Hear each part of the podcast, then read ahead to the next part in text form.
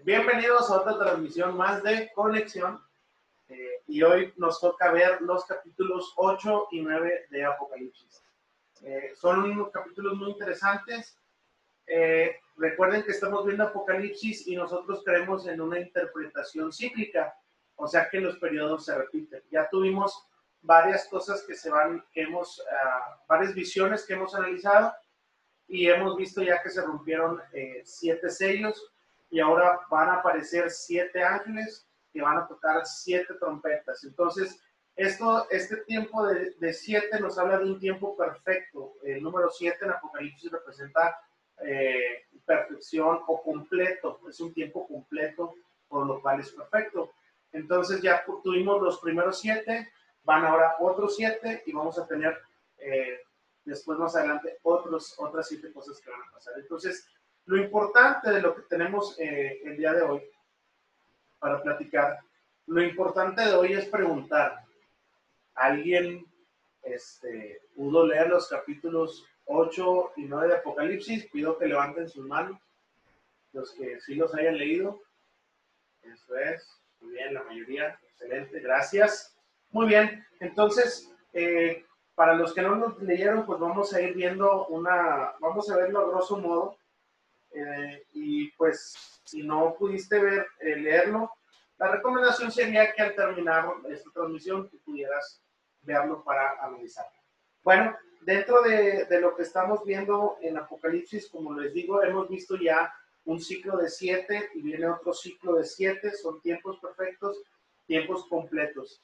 En, la, en las profesiones anteriores una visión del trono, pasaron ciertas cosas y se rompen siete sellos y al salir cada sello empezamos a ver que pasan ciertas cosas. Vimos por qué en la, en la ocasión anterior, vimos por qué y respondimos a la pregunta por qué la gente, a la gente buena le pasan cosas malas o por qué los cristianos eh, es que podemos eh, padecer. Y para los que estuvieron en la ocasión pasada o los que ya oyeron nuestro podcast pasado, eh, es muy fácil eh, que hoy podamos entrar en materia. Ya nos quedó claro a nosotros eh, que estamos dentro de un mundo, como lo dijo Dani la vez pasada, un mundo gobernado por el hombre y hay hombres malvados, hay hombres malos que toman las decisiones. Entonces vimos que iba a haber hambre, que iba a haber guerras, que iba a haber cosas que iban a atentar contra la gente buena, contra los hijos de Dios, que estaban en medio de esas guerras, que estaban en medio de esas hambres, de, esas persecuciones y esas cosas feas, está el pueblo del Señor. Y no estamos exentos de ello, pero recordamos que hemos sido elegidos por Dios, hemos sido sellados, tenemos el sello del Espíritu Santo y recordamos también con ello que Dios está en su trono. Y esto nos hace recordar que un día Cristo vendrá de nuevo y entonces todo padecimiento, todo sufrimiento tendrá fin. Entonces las cosas que nosotros podamos padecer, debemos de recordar que en algún punto se van a terminar. Que Dios esté en su trono, que Dios esté en control y que Él un día va a hacer justicia. No hoy, no cuando nosotros la queramos, sino cuando Él lo quiera. Entonces queda otra dudita porque volvemos a leer Apocalipsis capítulo 8 y capítulo 9. Aparecen estos ángeles que traen unas trompetas y empiezan a tocar una música que más que ser una música que nos guste, es más una música bélica, es una es música como de batalla, de guerra. Es una música que estridente, que molesta, que incomoda, que te hace sentir estresado. Y, y los ves tú que traen estas trompetas y van a empezar a tocarlas uno por uno. Entonces, dentro de lo que estamos viendo eh, en, en Apocalipsis, tenemos nosotros varias escenas de lo que va a suceder. Ustedes por ahí respondieron algunas preguntas y esas preguntas tienen que ver eh, con lo que estamos diciendo. Eh, Claudia, si me ayudas con la, primer, eh, con la pregunta de la primera trompeta, ¿cuál fue la pregunta? ¿Qué pasó tras el toque de la primera trompeta? ¿La respuesta? La respuesta que la mayoría dio fue que se destruyó un tercio de la tierra. Ok. Ya vimos en los anteriores, en los sellos, en los siete sellos, vimos calamidades provocadas por el hombre, por el hombre malo, el hombre perverso, que eh, involucran a gente inocente, sobre todo el pueblo de Dios. Pero si tú analizas lo que leíste de 8 y 9 con las trompetas, tenemos que en las primeras tres trompetas van a venir desastres naturales. Ojo con esto. Después de la primera trompeta lo que pasa es que se destruye un tercio de la tierra. Después viene la segunda trompeta que destruye un tercio de los mares. Y la tercera trompeta destruye un tercio del agua que es potable o de las aguas dulces o algunos les llaman aguas frescas. Yo cuando digo aguas frescas, pienso en agua de Jamaica o en agua de limón. Pero aquí está haciendo referencia a esas aguas, son las aguas que nosotros sí podemos eh, ingerir, que es como el agua, el agua dulce. Entonces, se imaginan, empieza, si ustedes juntan los dos y quieren ver los mismos en eh, las cosas en el mismo tiempo, va a ser un poco difícil, ¿no?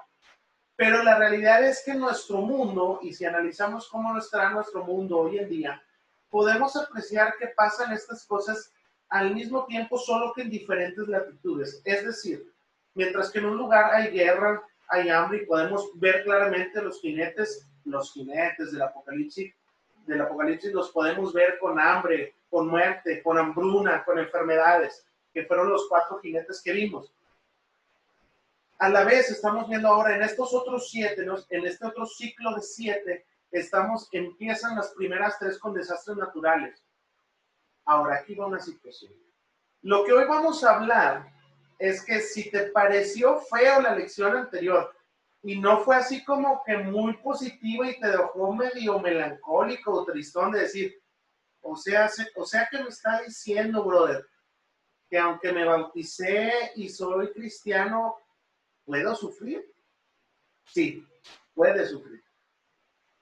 Y lamento decepcionarte si te dijeron o si tú te bautizaste creyendo que tu vida iba a ser perfecta y hermosa, ibas a andar brincando en una pradera verde con florecitas blancas eh, entre el pasto, con una brisa fresca y le ibas a llegar a una cascada y, y, no y debes tomar agua y te ibas a curar, ¿verdad? Pues déjame decirte que no, que en la vida del cristiano hay sufrimiento, como en la vida del resto. Entonces surge aquí la pregunta, bueno, entonces, ¿para qué soy cristiano? Bueno, porque el cristiano, a diferencia de una persona que no lo es, tiene consigo, tiene con él una gran esperanza. ¿Cuál es esa esperanza? De que el sufrimiento un día se va a terminar. Porque esa es la diferencia al final. La diferencia al final es que tienes dos caminos y tú puedes escoger cuál. Dios ya nos dejó los caminos, por eso hablamos en la Biblia a veces de una predestinación. No significa que Dios te haya escogido, sino que Dios ya puso el camino para que tú vayas a un lugar determinado según lo que tú escojas. Y te da dos opciones. El camino estrecho, que no es fácil, y el camino ancho, que parece ser fácil, pero lleva a la perdición. ¿Cuál es la diferencia? que si tú eres cristiano, cuando venga Cristo, tu sufrimiento va a cesar. Tu sufrimiento se va a acabar. Pero si no estás con Cristo y Dios empieza a hacer su justicia, el sufrimiento, el sufrimiento va a seguir. Y va a ser peor porque entonces no tendrá fin. Ese sufrimiento que tú vivas allá, en ese lugar llamado infierno, es para siempre.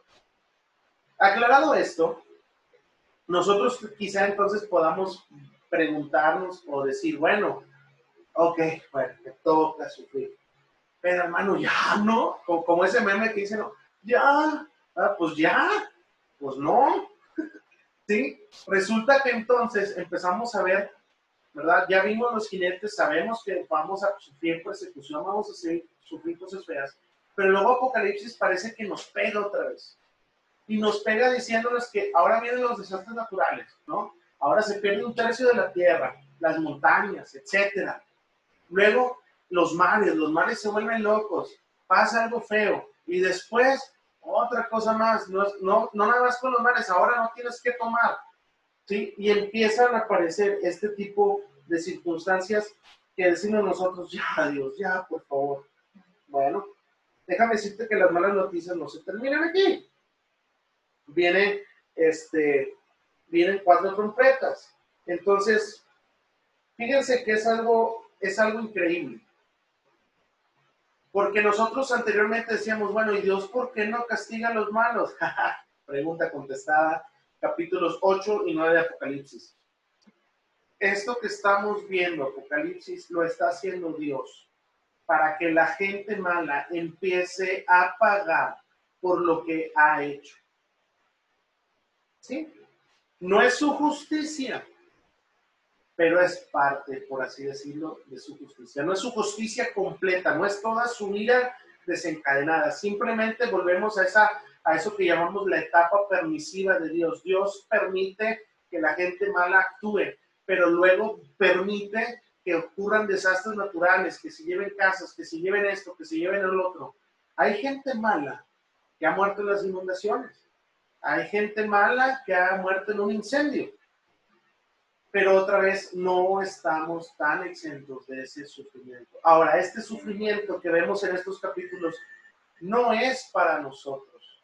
Sin embargo, debemos de estar preparados porque si nos llegase a tocar algo, no hay por qué afligirnos.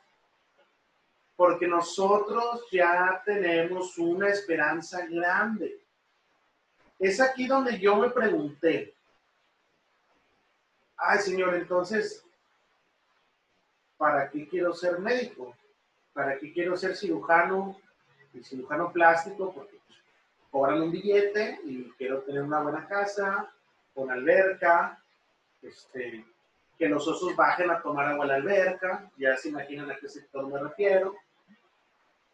Ah, y eso entonces te hace preguntarte y decir, ¿y para qué quiero todo eso?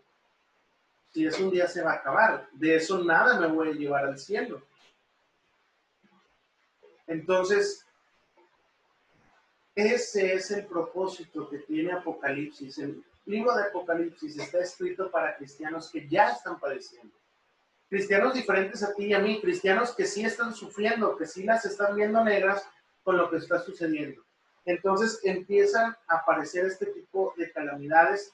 Y fíjate que no terminan ahí. Después de la cuarta trompeta, aparece un águila en el cielo. Y lo que dice el águila me parece muy interesante. Dice, ay, ay, lo grita. Ay, ay de los habitantes de la tierra cuando suenen las tres trompetas que los últimos tres ángeles están a punto de tocar. Ahora nosotros debemos de entender esto. Cuando decimos, ah, aparece el águila, ¿no? Y se ve el águila, decimos, ah, el águila, el águila, hermano, aparece. Sí. Tienes que tú pensar el águila es un ave carroñera. ¿Qué quiere decir? Que estás viendo escenas de desastres naturales, estás viendo escenas de muerte, ¿verdad? Se pierde la tierra, se pierden las aguas de los mares, se pierden las aguas potables. ¿Qué va a pasar? Gente muriendo de sed, gente muriendo por derrumbes, por terremotos, por desastres naturales, está gente desfalleciendo. ¿Y qué crees que pasa? ¿El, el panorama es muy bonito? No para que el águila esté volando, viendo esa visión, es que abajo hay muchísima gente muerta. Es una escena triste, es una escena, escena, una escena, ya tengo nombre, es una escena penosa, ¿ok? Entonces, esto, que, esto no nos debe de, de afligir a nosotros porque debemos entender que podemos sufrir con el mundo, pero no con la maldición del mundo. ¿Sí? El mundo tiene una maldición y esta maldición es que el mundo se va a terminar. Como decía una canción, ¿verdad? El mundo se va a acabar. Esa es la maldición que tiene el mundo. Y nosotros podemos sufrir con el mundo en ese proceso de degradación, en ese proceso de terminación. Pero si verdaderamente estamos firmes en Cristo, si nuestra fe es verdadera, auténtica y genuina. Créeme que las cosas de este mundo empiezan a perder su valor. Ese coche que quieres, esa laptop que quieres, esa iPad que no se te ha hecho, que se te ha negado, ¿verdad? No son las cosas que nos dan esperanza y que realmente nos traen alegría. Entonces, Dios no está ciego a la maldad. Tenemos entonces aflicción, dos aflicciones grandes que van a estar pasando en este mundo. Una de ellas, por ejemplo, tiene que ver con que Dios no está ciego a la maldad de este mundo. Si no creamos que Dios está, ¿verdad? Ahí parado y cruzado de brazos y ve que el mundo se está, ve que los hombres hacen guerras, que hay hambruna, ¿verdad? Que hay una mala repartición de la riqueza. Los ricos se hacen más ricos y los pobres se hacen más pobres. Y los de la clase media, pues los que alcanzan, pues sobreviven y los que no se van al lado de la pobreza y nosotros pensamos que Dios está en su trono así sentado viendo todo y, ay, pues pobrecitos, yo ya les di la salvación y ya está, ¿no? Dios está al tanto, Dios está al pendiente de lo que está pasando, ¿sí? Y entonces vamos a ver cómo no todos los mensajeros de Dios son positivos. Estos ángeles han traído trompetas que no son buenas y ustedes ven en Apocalipsis que después van a salir otros ángeles ángeles que traen destrucción, que traen cosas, traen muchas calamidades. Esto nos habla de que incluso, y esto nos recuerda que incluso las huestes oscuras, las cosas malas, incluso mismo Satanás, sucumbe ante la voluntad de Dios. Esto es algo muy importante para nosotros. ¿Sí? Nada pasa en este mundo nada absolutamente pasa sin que Dios lo sepa y lo considere. Ya quedó claro por qué pasa. Hay un propósito, es una forma a veces de llamarnos y de acercarnos a Él, de que la gente le busque a través del sufrimiento, a través de decir, ya, ¿y a quién le pido que ya? Pues algo que tenga poder. Pues debe haber un ser ahí arriba que tenga más poder que yo. Y eso muchas veces trae a la conversión y a la convicción a mucha gente.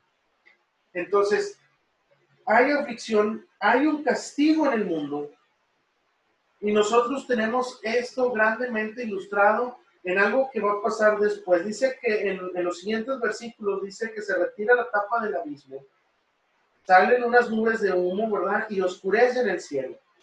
Y de las nubes de humo salen unos bichos muy raros que son unas langostas.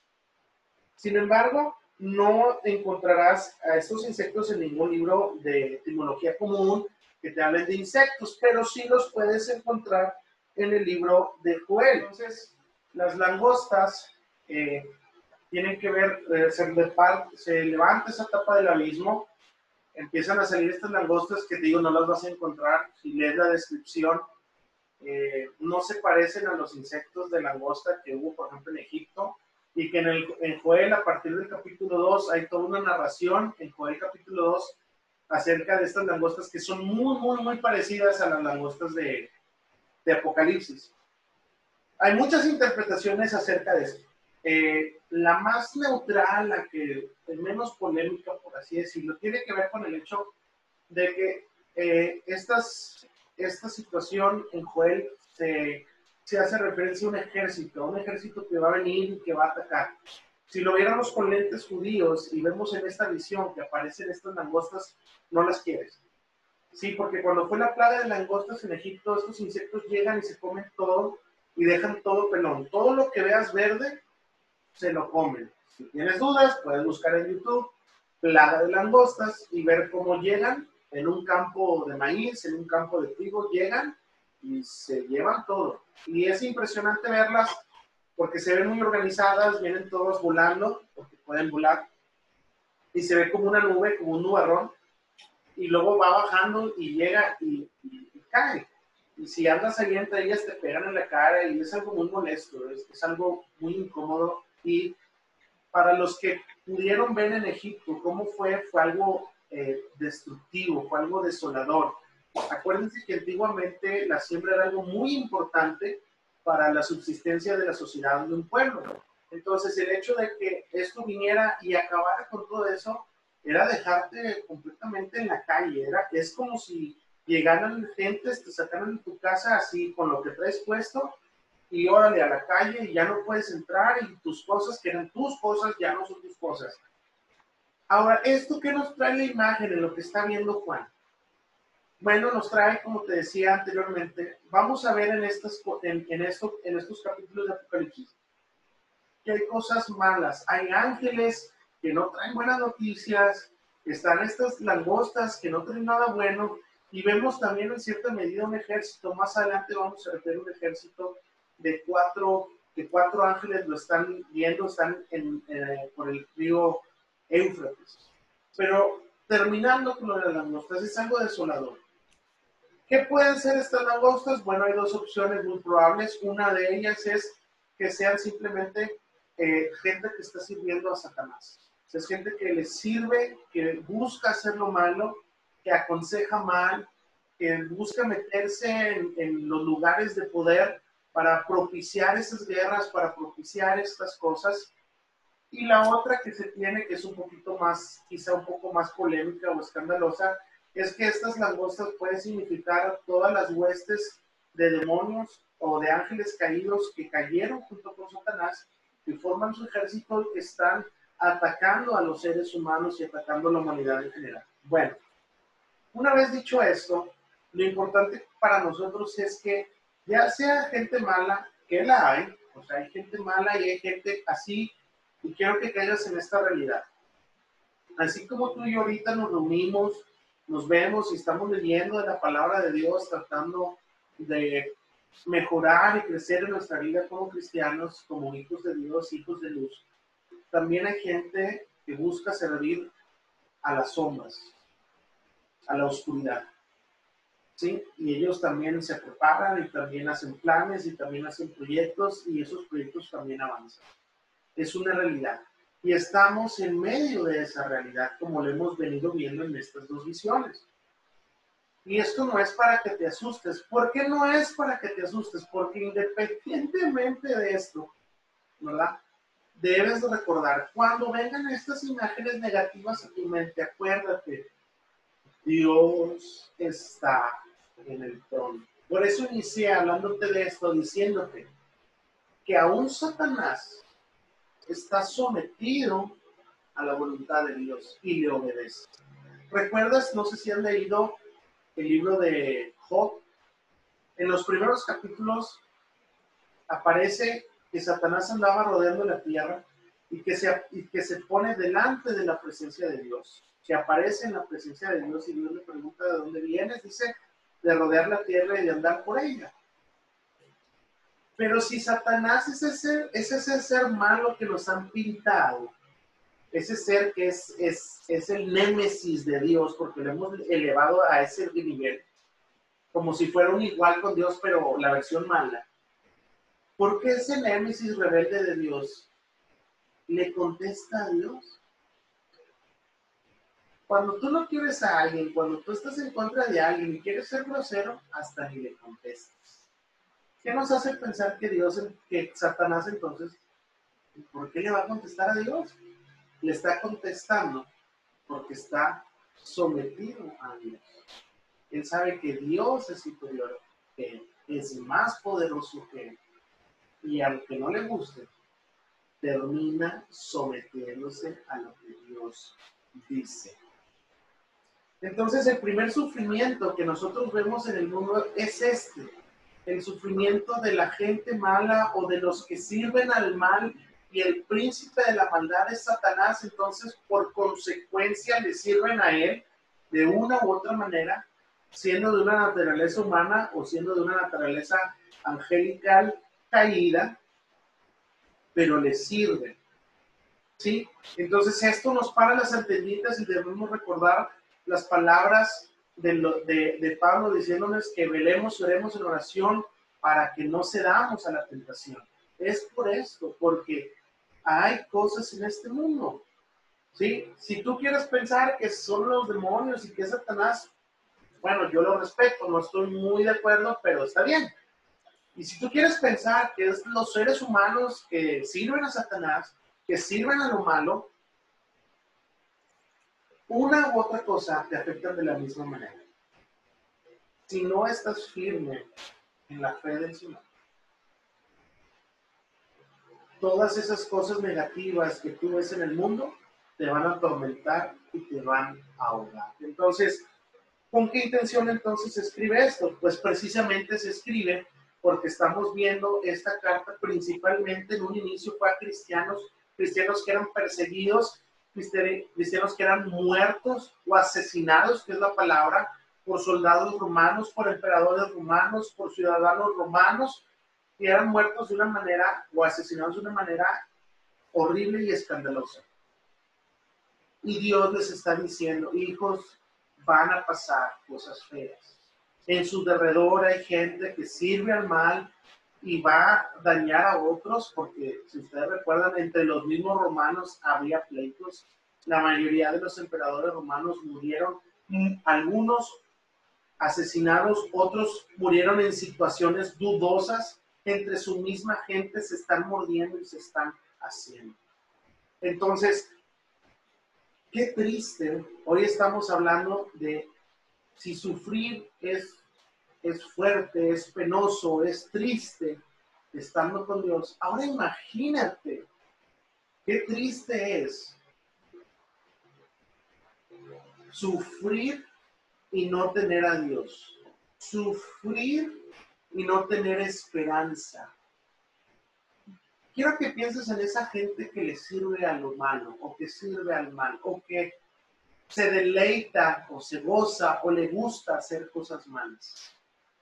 Esa gente se va a topar un día con dos cosas probables. Una, otra gente mala como ellos, que les haga lo mismo o peor de lo que ellos hicieron, o algo todavía mucho peor, que es caer en las manos de un Dios vivo. Dice la palabra del Señor, horrenda cosa es caer en manos de un Dios vivo. Y ese es el segundo sufrimiento que tiene el mundo la batalla final en la tierra. No te sorprenda que ahorita estamos llegando y que estamos abordando ya en el capítulo 9, ¿verdad? La batalla final de la tierra.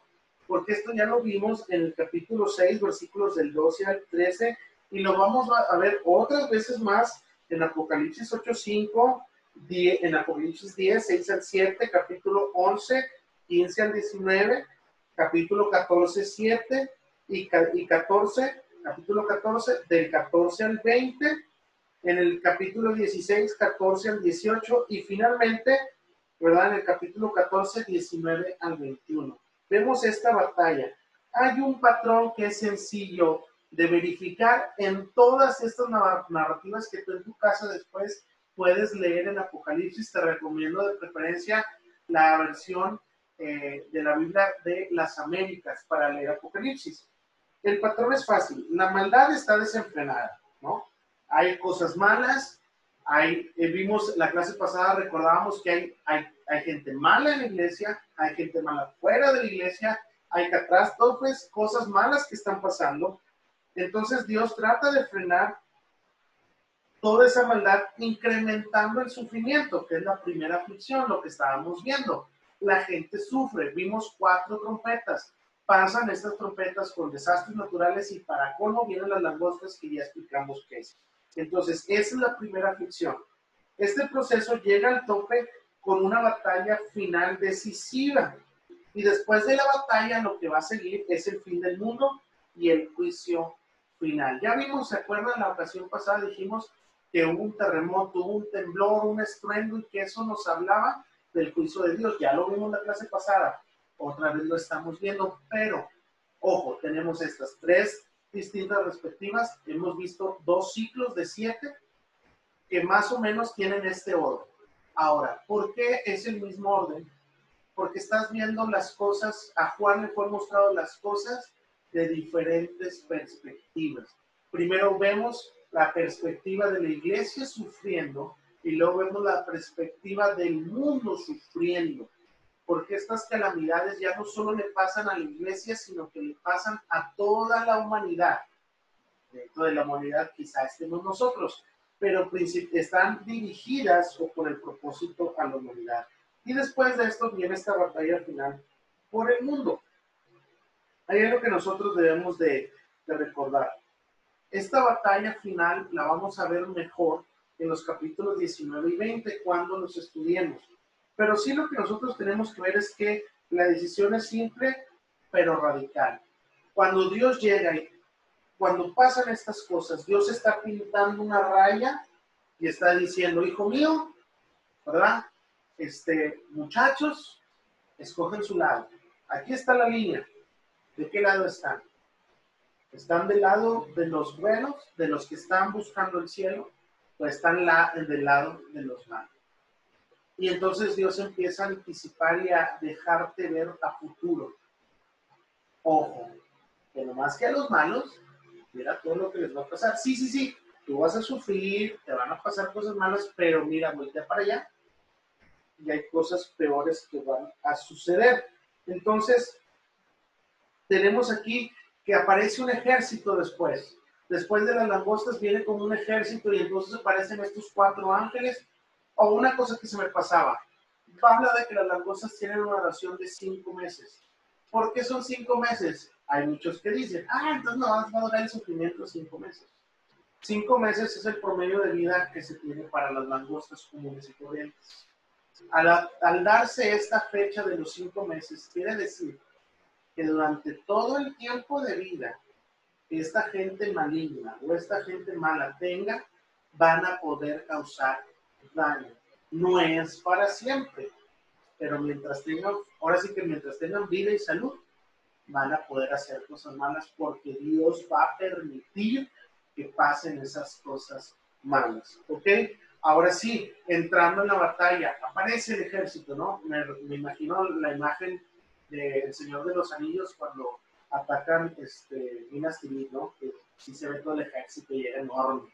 Bueno, así aparece un ejército, dice que de millares de millares, es incontable, es enorme aparecen cuatro ángeles eh, apuntando a los puntos cardinales, o sea que esto es en toda la tierra, y están en lugares estratégicos. Estamos hablando de un ejército que viene, es un ejército malo. Ahora, estos ángeles no se ven como Gabriel o como Miguel, que los vemos rodeados de luz y que, y que producen cierto temor, pero al final de cuentas la persona se queda y escucha el mensaje. No, estos imponen y imponen terror, ¿sí? se cree que quizás sean, no sean ángeles, eh, ángeles eh, celestiales, sino que sean ángeles caídos. Es una teoría que se tiene. Entonces nosotros tenemos algo que pensar aquí. Si tú crees, si tú alguna vez has pensado, híjole, qué feo sería estar bajo el ataque de los demonios, he leído de, de, del endemoniado Gadareno, o de aquel endemoniado que, que el oposición decía que se llamaba Legión porque eran varios. Yo quiero que pienses que si es malo estar bajo el ataque de gente mala o bajo el ataque de, de, demonios, yo quiero que pienses. ¿Y qué puede ser peor que eso? He aquí la respuesta. Lo que puede ser peor que eso es que Dios mismo sea quien esté permitiendo que esos demonios ataquen o que esa gente mala ataque. ¿Por qué? Piénsalo. Porque si estamos hablando de que nuestro refugio es Dios, de que podemos confiar en Dios, de que podemos estar con Él, qué terrible sería para una persona que no está con Él. Contar con que eso que está viniendo no nada más es, es nacido del corazón malo de esos seres, sino que también cuenta con la autorización y el permiso de Dios para caer sobre ti. Y vuelvo a repetir, y ese no es el castigo final y eterno que Dios tiene preparado para los que no creen en Él. Horrenda cosa es caer en manos de un Dios vivo entonces, nosotros tenemos esta situación, ¿verdad? Pueden surgir quizás preguntas de por qué Dios permite este tipo de sufrimiento, porque es malo y feo. Bueno, al contrario, Dios no está dispuesto a que nadie se pierda, pero más que eso, está convencido Dios de que se puede justificar a sí mismo. ¿Qué quiere decir? Como te decía, Dios ya dejó el camino. Y no solamente dejó el camino, sino que ha dejado cosas en determinado y diferente momento de la vida del ser humano van a ser puntos donde él pudo haber cambiado de dirección y dirigirse hacia el camino bueno. De manera que cuando estemos ante el trono blanco, cuando estemos ante el juicio, cuando tengamos que responder por nuestros hechos, muchachos, no va a haber justificación alguna por la cual no hayamos volteado a ver a Dios y a creer en Él y en su Hijo Cristo. Esto es algo muy importante, ¿verdad? Dios, eh, quizá puede decir gente, pues es que yo no entendí, es que me faltó tiempo. Bueno, eh, por eso Dios, ¿verdad? Está dejando pasar este tiempo. Dice en una de las cartas del apóstol Pablo que Dios no retrasa su promesa como algunos lo entienden por tardanza, sino que espera pacientemente a que todos procedan al arrepentimiento para que la mayor cantidad de almas puedan ser salvadas. Ahí tienes tu respuesta. ¿Por qué Dios no acaba ya con el mundo, hermano, de una vez? Porque Él está esperando. Hay gente que falta por ser salvo. El día que ya estén todos los que Dios sabe que se van a salvar, ese día entonces se tocará ese toque tan hermoso y veremos al Hijo de Dios entre las nubes venir y venir por su iglesia. Y seremos transformados en una vida de, cerrar de ojos. Entonces, muchachos, este libro y esta parte en especial del libro nos recuerda que no debemos renunciar a la fe y mucho menos nunca dejar a Jesús. Porque si renunciamos a la fe y dejamos a Jesús, habremos perdido nuestra recompensa. Quizá tú ya has sufrido en esta vida. Quizá has sufrido ya lo suficiente y dices, ya, hasta aquí. Bueno, pero déjame decirte que aunque tú ya hayas sufrido, si tú ya te bautizaste por inmersión, aceptando a Cristo como tu único y suficiente Salvador, y te alejas de la iglesia, te alejas de Dios y de Cristo y renuncias a eso, todo lo que has vivido y sufrido anteriormente como cristiano, lo estás tirando a la basura y de nada vas a ver. Si tú no has contratado con Cristo, te invito a que a la brevedad lo hagas porque dice la escritura que Él vendrá, que Cristo vendrá como ladrón de noche o sea que no sabe nadie ni el día ni la hora en que Él va a regresar por nosotros. Y si tú no has contratado con Él, todo lo que has sufrido y todo lo que has padecido en este mundo, de nada va a ser. De nada te va a servir. Habrá sido en vano. Lo malo y los padecimientos que has tenido que pasar habrán sido para nada porque, como lo acabamos de ver ahorita, oportunidades ya se te han presentado. Hoy, hoy te hago esta invitación. Si no has aceptado a Cristo, acércate con nosotros. Podemos tener una plática si tú quieres. Pero sí es importante que entiendas esta noche lo primordial que es en tu vida que estés con Cristo, que firmes contrato con Él, para que vivas, ya no vivas sin esperanza, sino que vivas con una esperanza real y verdadera. Acuérdate, terminamos la sesión pasada diciendo, el cielo es real. Y nosotros como cristianos tenemos, entendemos, ¿verdad? Que el cielo es real. No importa, ¿verdad? Aparte de lo que le pase a un cristiano, es mejor sufrir como creyente que vivir como un no creyente. Y mientras más cerca estamos a la venida de Cristo, más cierto se vuelve esto. Hoy estamos ante una contingencia que tiene el mundo de cabeza, muchachos. A veces, a veces, quizá anteriormente decíamos, no, me está más chido andar ahí afuera en la calle que en la iglesia o que en mi casa con mis papás. Hoy quiero que te hagas otra vez esa pregunta. Hoy llegamos a más de 700 casos aquí en Nuevo León de COVID-19.